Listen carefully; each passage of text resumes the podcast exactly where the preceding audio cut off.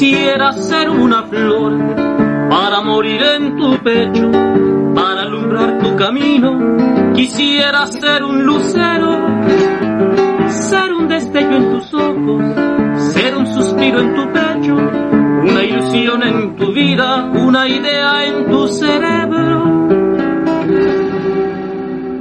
Cada año vemos con gusto que la celebración de Día de Muertos perdura. Es más, hasta podemos ver que ha tomado fuerza. Sobre esta tradición mexicana, estudiantes de la Escuela Nacional de Antropología e Historia nos platican sus propias experiencias. Mi nombre es Julio Alberto Lucero, eh, soy estudiante de la ENA en la licenciatura de Historia, eh, séptimo semestre, y pues este es un trabajo, un ejercicio para la clase de difusión de la historia, especialización 2.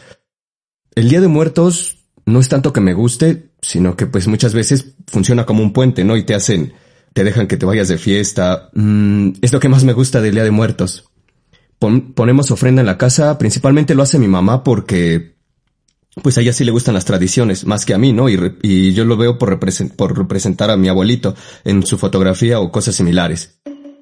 En ocasiones, los relatos de contenido sobrenatural son el ingrediente adicional que adereza las noches de estas fechas. Bueno, les voy a compartir la anécdota del Día de Muertos de hace algunos años. Aún recuerdo aquellos lejanos años, 2004, 2005, quizá 2000 o 2006. Lo que, de lo que sí estoy seguro es que me encontraba cursando los últimos años de la secundaria. Tal vez irían segundo, no recuerdo muy bien. Ese día recuerdo que mi hermana había ido a la casa a visitarnos. Ella nunca ha vivido con nosotros, siempre ha vivido con mi abuela y mis tíos en Coacalco, parte de Tultitlán también. Mm, yo sí tenía amistades con los de mi calle, aunque por alguna extraña razón mi hermana les caía mejor que yo. Ese día recuerdo bien que salimos a jugar con ellos un rato a la calle. Sería más o menos las siete u ocho de la noche. Estaba Brian, Fanny, Hugo, Armando, otros conocidos del lote 9, mi hermana y yo. Las casas eran pequeñas y nada que ver con las que ahora están, pues ya las han ido construyendo y ampliando al transcurrir de los años. De repente, a uno de nosotros, o de ellos, no estoy seguro de a quién, se le ocurrió que fuéramos al panteón. Hablo del panteón de San Isidro de Trautenco en Ecatepec de Morelos, ¿no? Está en el estado. Eh, bien. Bueno, ese panteón está detrás de nuestra calle, o paralelo a ella, y bueno, entonces, tras la propuesta, todos dijimos que sí, que sí jalábamos.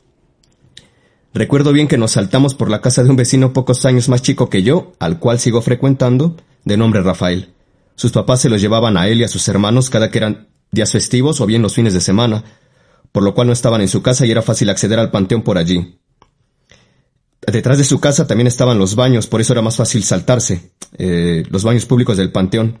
No he de imaginar a qué olía, ¿no? Porque sí, me imagino que eran olores hediondos. Fuimos en ese momento a lo que era la fosa común eh, de ese panteón. Mm, yo ya lo había visitado con frecuencia en la secundaria en otros horarios, no, no era precisamente que fuera en la noche. Mm, y en, él siempre encontrábamos una cruz, asimilando que estaba de cabeza, pero que nos garantizaba cuál era el sur y cuál el norte de dicha cruz. Así como también una tumba que se percibía desde nuestra calle como una tumba china o japonesa, y ya que si te acercabas más, notabas que, que no, lo que parecían dragones en su estructura no eran más que palomas. Lo más curioso de la tumba es que tenía varios camarotes hacia abajo, quizá una tumba familiar, aunque estaba vacía. Serían como cuatro o cinco metros hacia el suelo, donde quizá ya se encontraba sepultado alguien.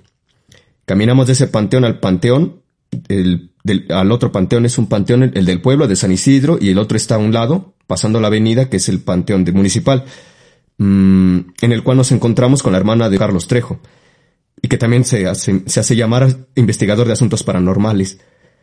Mm, eh, la cual nos dijo que su hermano se presentaría allí en, ese panteón alrededor de la una y media de la noche, de la una o la medianoche, a lo cual nos fuimos todos emocionados a la calle esperando dicha hora.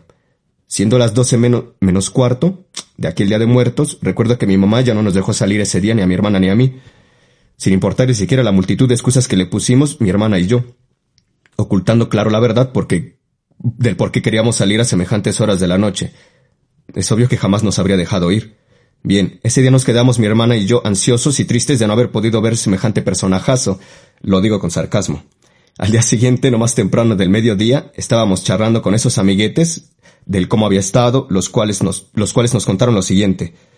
Fueron por otros compañeros de otras calles aledañas. Uno de ellos llevaba una cámara digital, de esas que ya no se utilizan, pues una unidad de teléfono móvil cuenta con mejor resolución, así como también ya tienes todo en un aparato de no más de 20 centímetros. Se pusieron a hacer bromas con la cámara. Recuerdo algunos fragmentos del video en el que uno de ellos, que le decían el Quijadas, se escondía detrás de algunas tumbas y hacían como si fueran apariciones. Corrían de una tumba a otra. Eh, todo entre las sombras. Hacían ruidos terroríficos, aullidos, gritos de lamento, gritos desgarradores, entre otros. Ahora, también me acuerdo de que estaban impactados de lo que habían visto en el video después de revisarlo, ya que su casa, en su casa, Gustavo, el dueño de la cámara, eh, afirmaba que cuando estaban todos juntos riendo y vacilando, de la oreja de uno, del mismo Quijadas, sí, otra vez, a la cara de Fanny se veía una tipa de cabello largo y no era ninguna de las presentes, y efectivamente ninguna de las vecinas, siquiera de las que fueron ese día, Fanny es la única mujer y mi hermana ya no estaba presente, ya lo había dicho, eh, tenían el cabello de esa manera. Vestía una manta blanca y su cabello largo. También era lacio y le cubría el rostro. Yo por mi parte pues, nunca me salí de la postura escéptica, sin embargo, sí me provocó un poco de miedo. Tan es así que, que me daba miedo voltear a ver hacia esa parte, ya que la tumba en la que supuestamente se apareció se ve desde mi casa. Fanny, por su lado, se soltó a llorar de una manera muy aterradora, como si hubiera tomado clases de actuación, o bien hubiera estado, hubiera sido muy creíble. Aún recuerdo sus palabras mientras lloraba. Es que pasamos por ahí, y ahorita mismo, para venir aquí a ver este video, y se puso a llorar, ¿no? Como repito. Después de años, ya entrados mis 19-20, recuerdo una ocasión en casa que se me subió el muerto, ¿no? Esa es una expresión utilizada para determinar un evento que suscita cuando estás muy estresado y tu cuerpo termina totalmente dormido, pero no voy a entrar en ese detalle. Bueno, recuerdo bien que la figura que alcancé a notar fue la de una tipa vestida de blanco y con cabello largo cubriéndole el rostro, la cual me arcaba y estaba encima de mí sujetándome con sus piernas. Bastante obvio si nos ponemos a reflexionar sobre lo, que en mi niñez viví. De cualquier manera, es una anécdota que sigue presente en mis días. Está aún a la fecha muy presente. Que incluso en mis días de borrachera me meto por el panteón para, para cortar camino a casa y paso por allí esperando encontrarme con algo de igual o similar característica, pero no ha sido así. O quizás que estoy demasiado ebrio para recordarlo, o siquiera darme cuenta de ello. Día de Muertos, México. México.